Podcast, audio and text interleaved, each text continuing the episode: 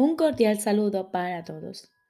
Hoy continuamos leyendo el texto del libro Un curso de milagros. Capítulo 9. La aceptación de la expiación. Octava parte.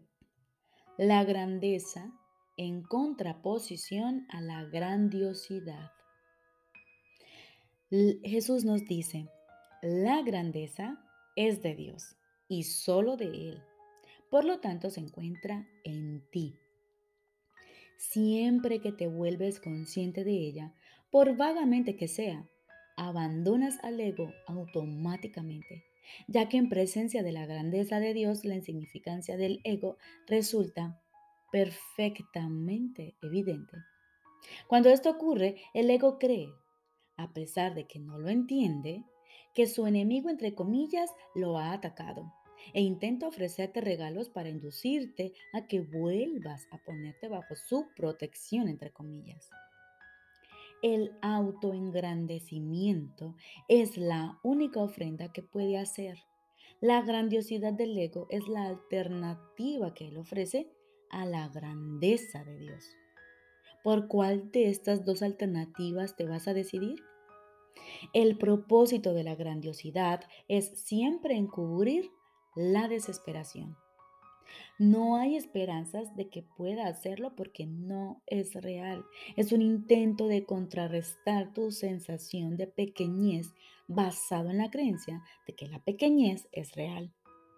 Sin esta creencia, la grandiosidad no tendría sentido y no la desearías en absoluto.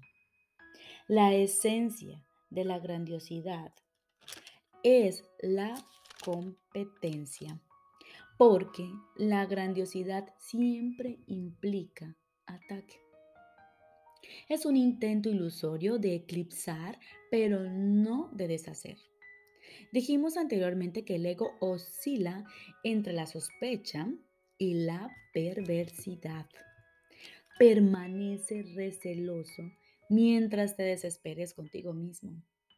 Pasa a la perversidad cuando decides no tolerar más tu autodegradación e ir en busca de ayuda.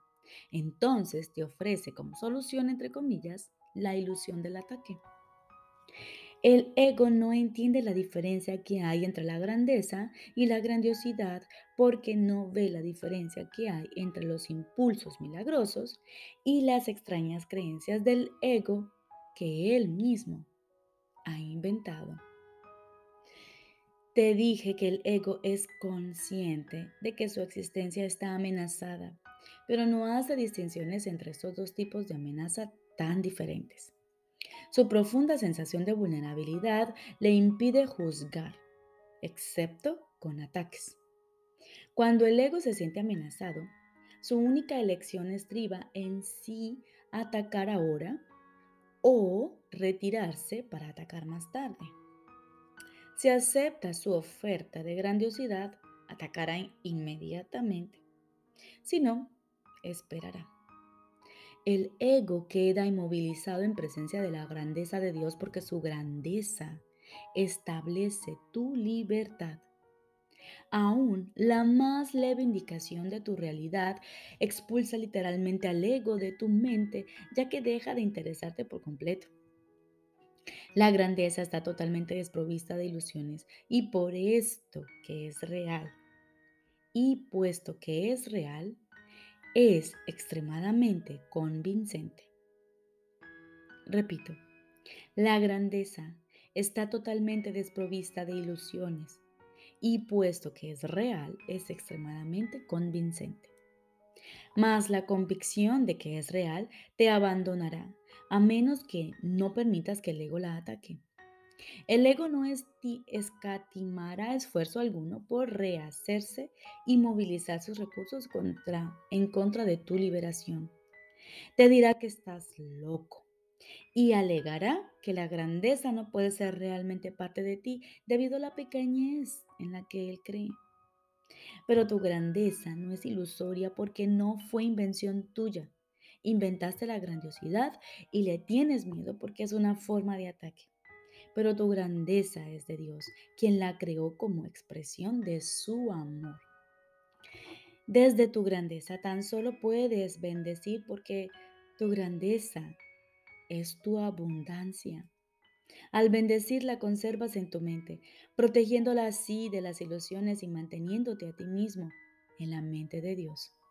Recuerda siempre que no puedes estar en ninguna otra parte excepto en la mente de Dios. Cuando te olvidas de esto, te desesperas y atacas.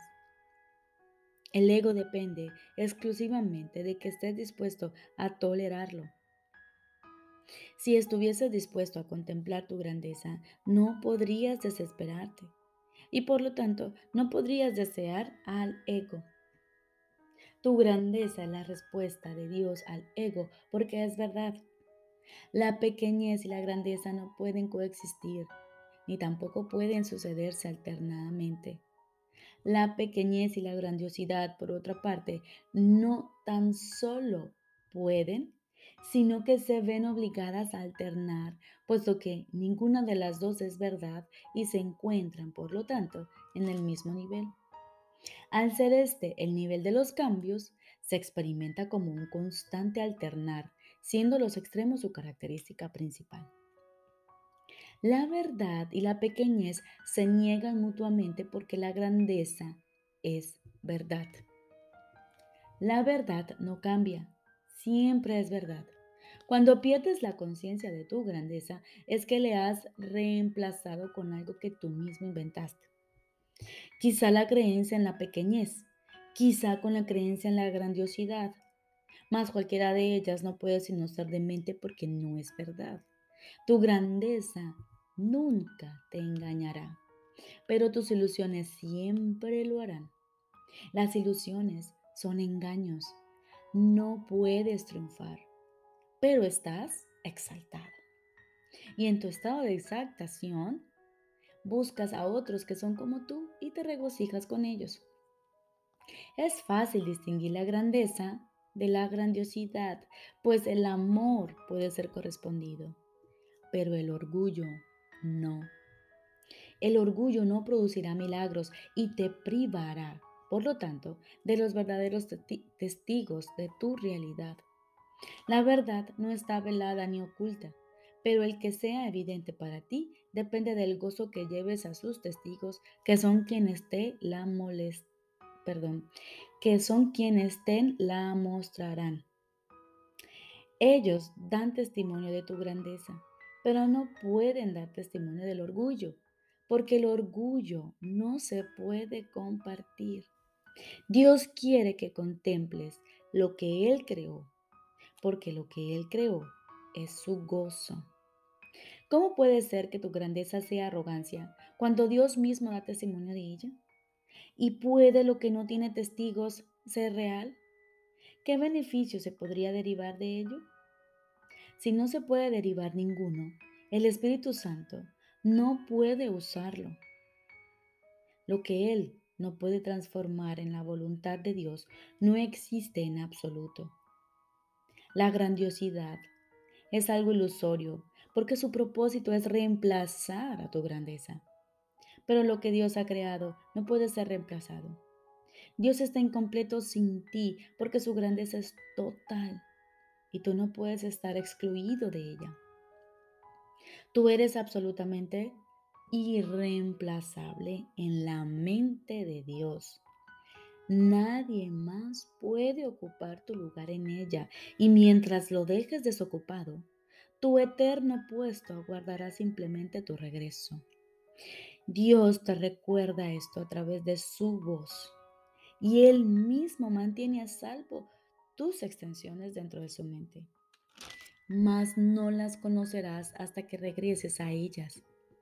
No puedes reemplazar al reino, ni puedes reemplazarte a ti mismo. Dios, que conoce tu valía, no lo permitiría y por lo tanto no puede suceder.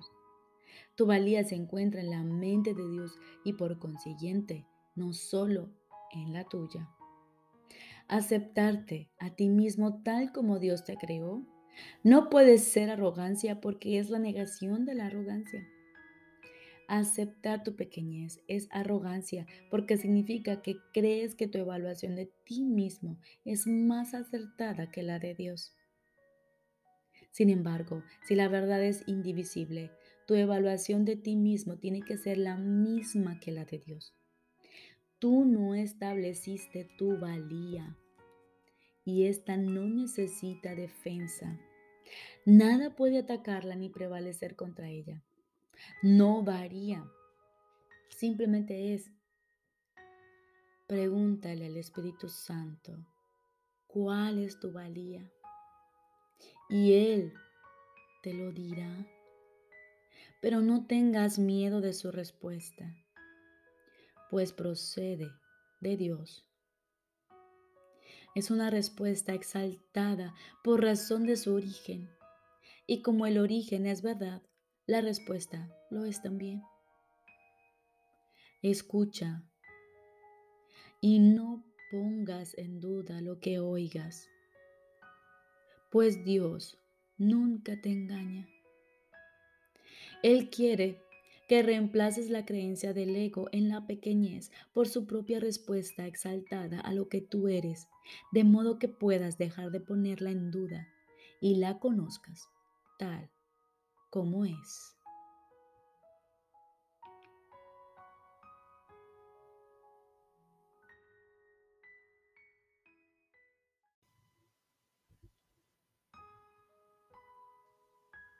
Ahora continuamos con el libro de ejercicios.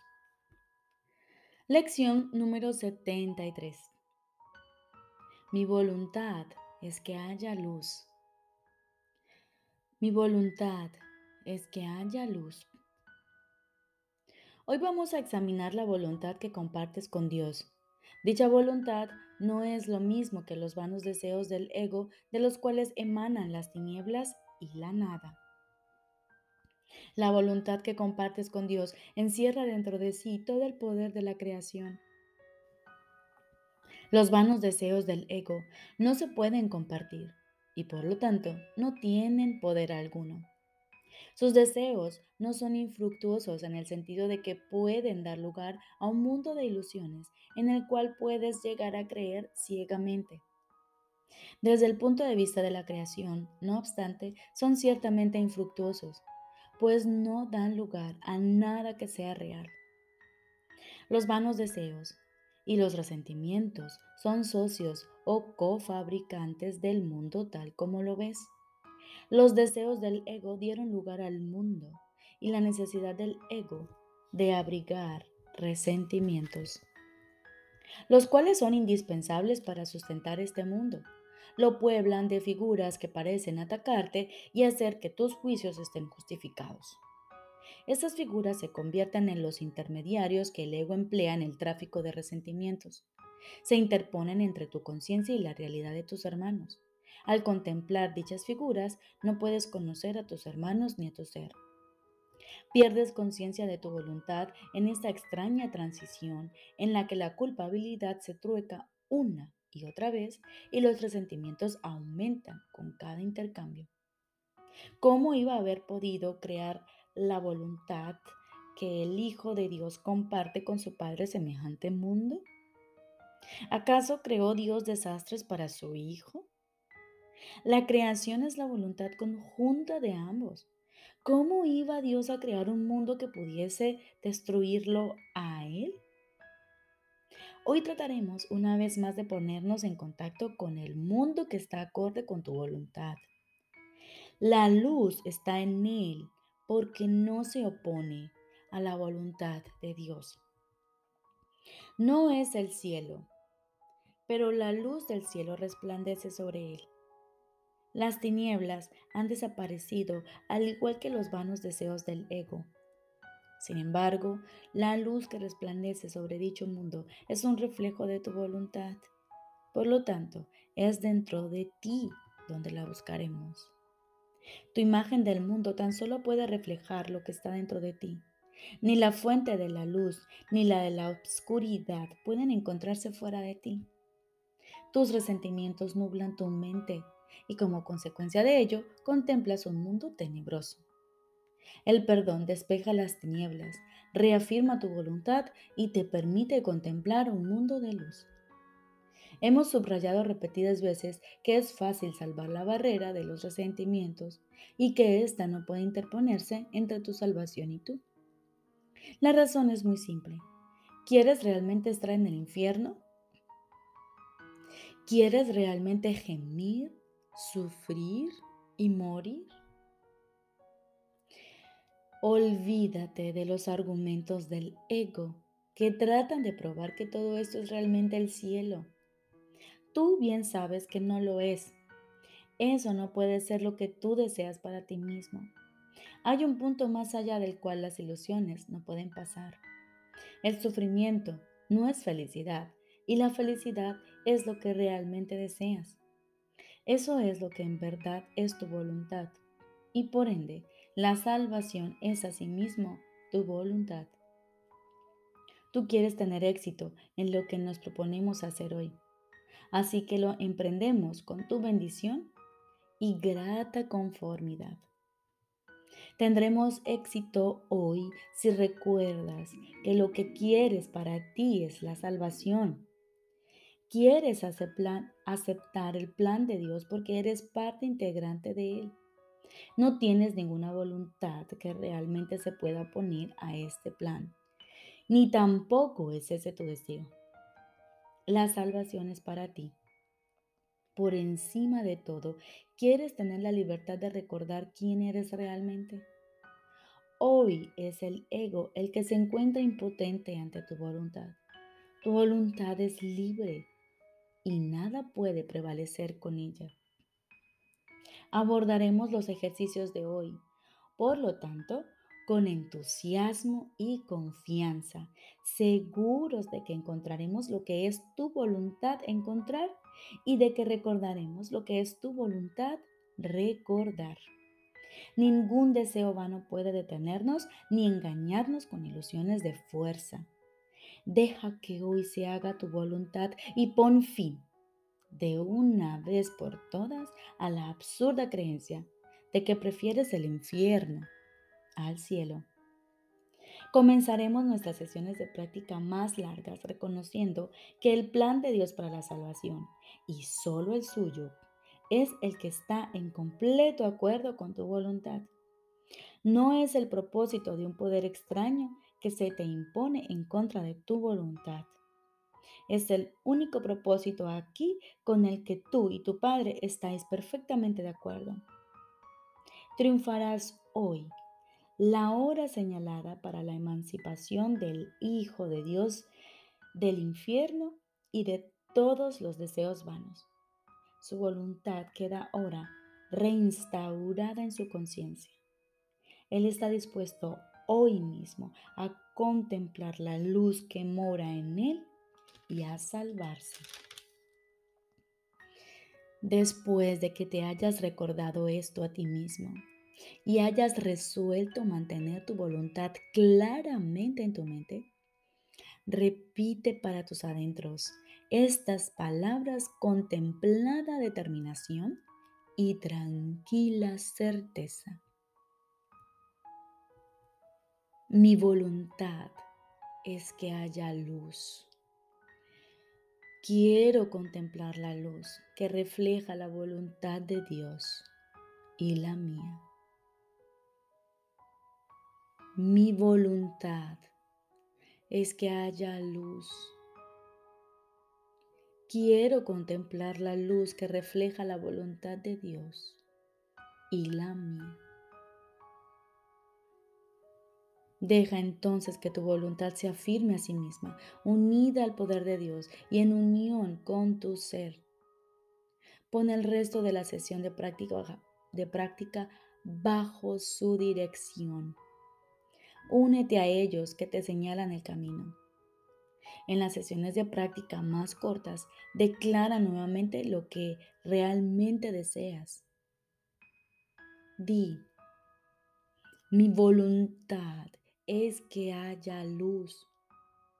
La obscuridad no es mi voluntad. Mi voluntad es que haya luz. La obscuridad no es mi voluntad. Debes repetir esto varias veces por hora. Es de una suma importancia. No obstante, que apliques esta idea de inmediato si te sientes tentado de abrigar cualquier clase de resentimiento.